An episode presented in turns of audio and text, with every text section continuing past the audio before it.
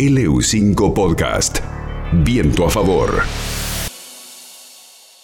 La semana pasada se presentó un informe preliminar que forma parte de una investigación que se lleva adelante en la Universidad Nacional del Comahue y en este informe se revelaron algunos datos e información que tiene que ver con cómo fue la situación de las mujeres en el contexto de la pandemia de coronavirus. Si bien las que mayoritariamente respondieron esta encuesta son mujeres de la ciudad de Neuquén, también participaron mujeres de distintas localidades, como también Cipolletti, Plotier, General Roca, Centenario, Fernández Oro, Villa Regina, Allen y Cinco Saltos. En el caso de la capital neuquina hubo una mayor presencia de respuestas de mujeres de los sectores céntricos de la ciudad. Esto implica los barrios del área centro-oeste, centro-este, Santa Genoveva y Terrazas del Neuquén y el sector sur de la ciudad, los barrios Río Grande, Manuel Belgrano, Confluencia Urbano y Valentina Sur Rural.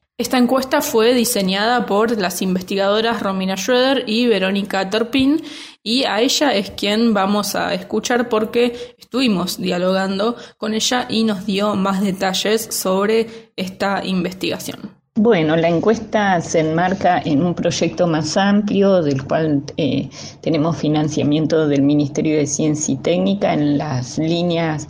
eh, particulares que se lanzaron en el 2020 en relación al COVID. El proyecto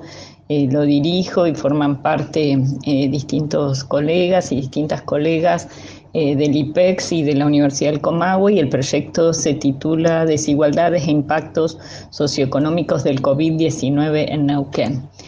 como parte de este proyecto indagamos eh, los impactos y los efectos que tuvieron las medidas de aislamiento en tres em, circuitos de la economía neuquina, que son el turismo, hidrocarburos y el negocio inmobiliario y los circuitos de construcción.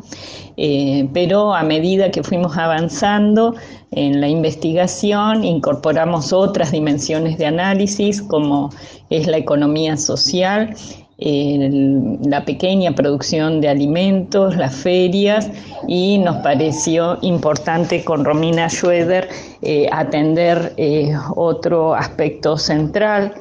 eh, que además se visibilizó y constituyó agenda también eh, de debate y de políticas públicas, que son los circuitos de la economía de los cuidados. Para nosotras, digamos, fue un desafío también metodológico porque en general estamos eh, más habituadas a realizar trabajo de campo, entrevistas en terreno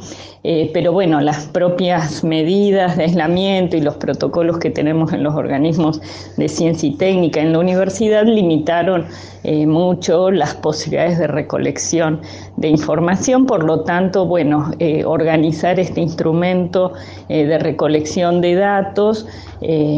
lo realizamos, digamos, en función también de atender no solo las proyecciones, tendencias que ya se venían advirtiendo a nivel nacional en relación la sobrecarga de las mujeres eh, durante las medidas de aislamiento, de los cuidados, el acompañamiento de la escolarización y al mismo tiempo, bueno, la sobrecarga también de la virtualización del, del, propio trabajo, ¿no? Era Verónica Torpín, investigadora de la Universidad Nacional del Comahue, y decíamos, se presentó este informe preliminar que es parte de una investigación que se lleva adelante en la UNCO y en este caso este informe lo que hace es visibilizar cuál fue la situación de las mujeres en el contexto de la pandemia. Algunos de los datos relevantes, por ejemplo, son que 7 de cada 10 asumieron responsabilidades en el cuidado de otras personas en este contexto y en relación al tiempo que se dedica diariamente a estas tareas, se percibió que el 21% dedica menos de dos horas diarias,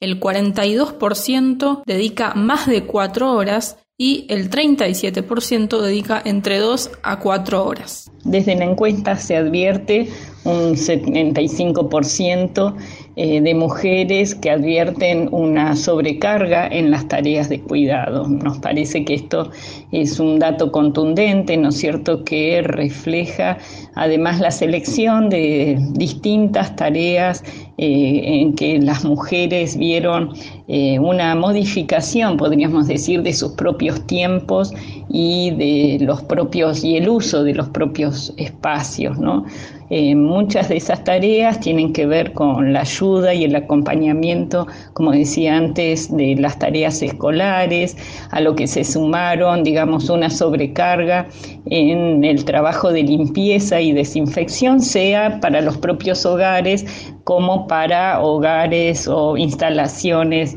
en los que trabajan otras personas. ¿no? Eh, también eh, se advierte eh, tiempo destinado a la preparación de alimentos y al mismo tiempo un incremento de la carga laboral remunerada en los casos en los cuales se ha virtualizado. Eh, nos parece que esto refleja, digamos, eh, no solo una distribución eh, desigual del tiempo destinado, ¿no es cierto?, a la solución de la vida, del cuidado, eh, de la sostenibilidad, digamos, de la dinámica eh, doméstica eh, que en general ya se viene estudiando, ¿no es cierto?, como una tendencia de feminización, ¿sí?, de la gestión de la economía de los cuidados, lo cual, bueno, poder cuantificarlo y visualizarlo a través de las respuestas de las propias mujeres señala, ¿no es cierto?, también cómo es vivido en términos de sobrecargas. Otro de los aspectos sobre los que se indagó a través de esta encuesta tiene que ver con el incremento de las situaciones de violencia de género y las correspondientes denuncias, ¿no? que se incrementaron también durante los primeros meses, sobre todo del aislamiento estricto. Al respecto, esto nos decía Verónica Torpín. En relación a la violencia de género, un 89%, lo cual eh, refleja, ¿no es cierto?, la mayoría de las respuestas en los que las mujeres afirmativamente eh, sostienen, ¿no es cierto?, una percepción acerca del incremento de la violencia de género durante la pandemia. Este dato tiene una relación con las eh, tendencias que se vienen señalando desde organismos públicos y eh, colectivas feministas sobre eh, la mayor demanda, ¿no es cierto?, sea vía telefónica o demandas de, de asesoramiento para situaciones, ¿no es cierto?, vinculadas a la violencia de género durante la pandemia, lo cual bueno, urge, ¿no es cierto?, la necesidad de articular dispositivos y mecanismos institucionales desde los organismos del Estado que puedan acompañar eh, esta, esta problemática, ¿no es cierto?, que se vio incrementada no solo a nivel regional, sino también a nivel nacional y mundial eh, sobre, digamos, los padecimientos y los sufrimientos de las mujeres, especialmente en el contexto de encierro en el espacio doméstico. Los datos arrojaron también otros porcentajes interesantes para analizar como un 60% de las mujeres que declararon haber sido víctimas de acoso o que se han sentido, digamos, en riesgo por su propia condición eh, de género en algún momento de su vida. Eh, cabe destacar que una de las preguntas abiertas que planteamos en la encuesta tiene que ver con eh, aquellos casos en los cuales las mujeres eh, hayan tenido eh, retracción o pérdidas de ingresos, si se generaron, digamos, alternativas para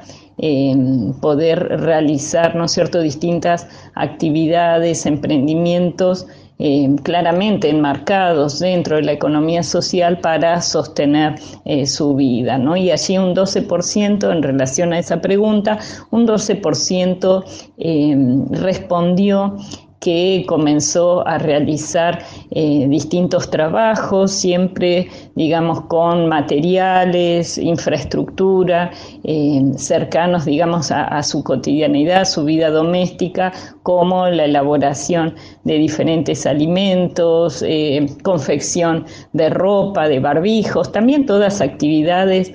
como señalaba, feminizadas, pero además que las mujeres pudieron ir solucionando con lo que tuvieran, digamos, los, con los elementos que tuvieran en su espacio doméstico. Eh, la, venta a través de redes sociales fue una estrategia claramente usada en los momentos más duros de las medidas de aislamiento como una manera entonces de poder tener alguna generación de ingresos. La palabra entonces de la investigadora del IPEX, del CONICET, de la Universidad Nacional del Comahue, Verónica Torpín, quien nos explicaba los detalles sobre este informe que se ha presentado la semana pasada, que lleva como título Mujeres en el contexto de la pandemia por COVID-19 en el norte de la Patagonia. LU5 Podcast.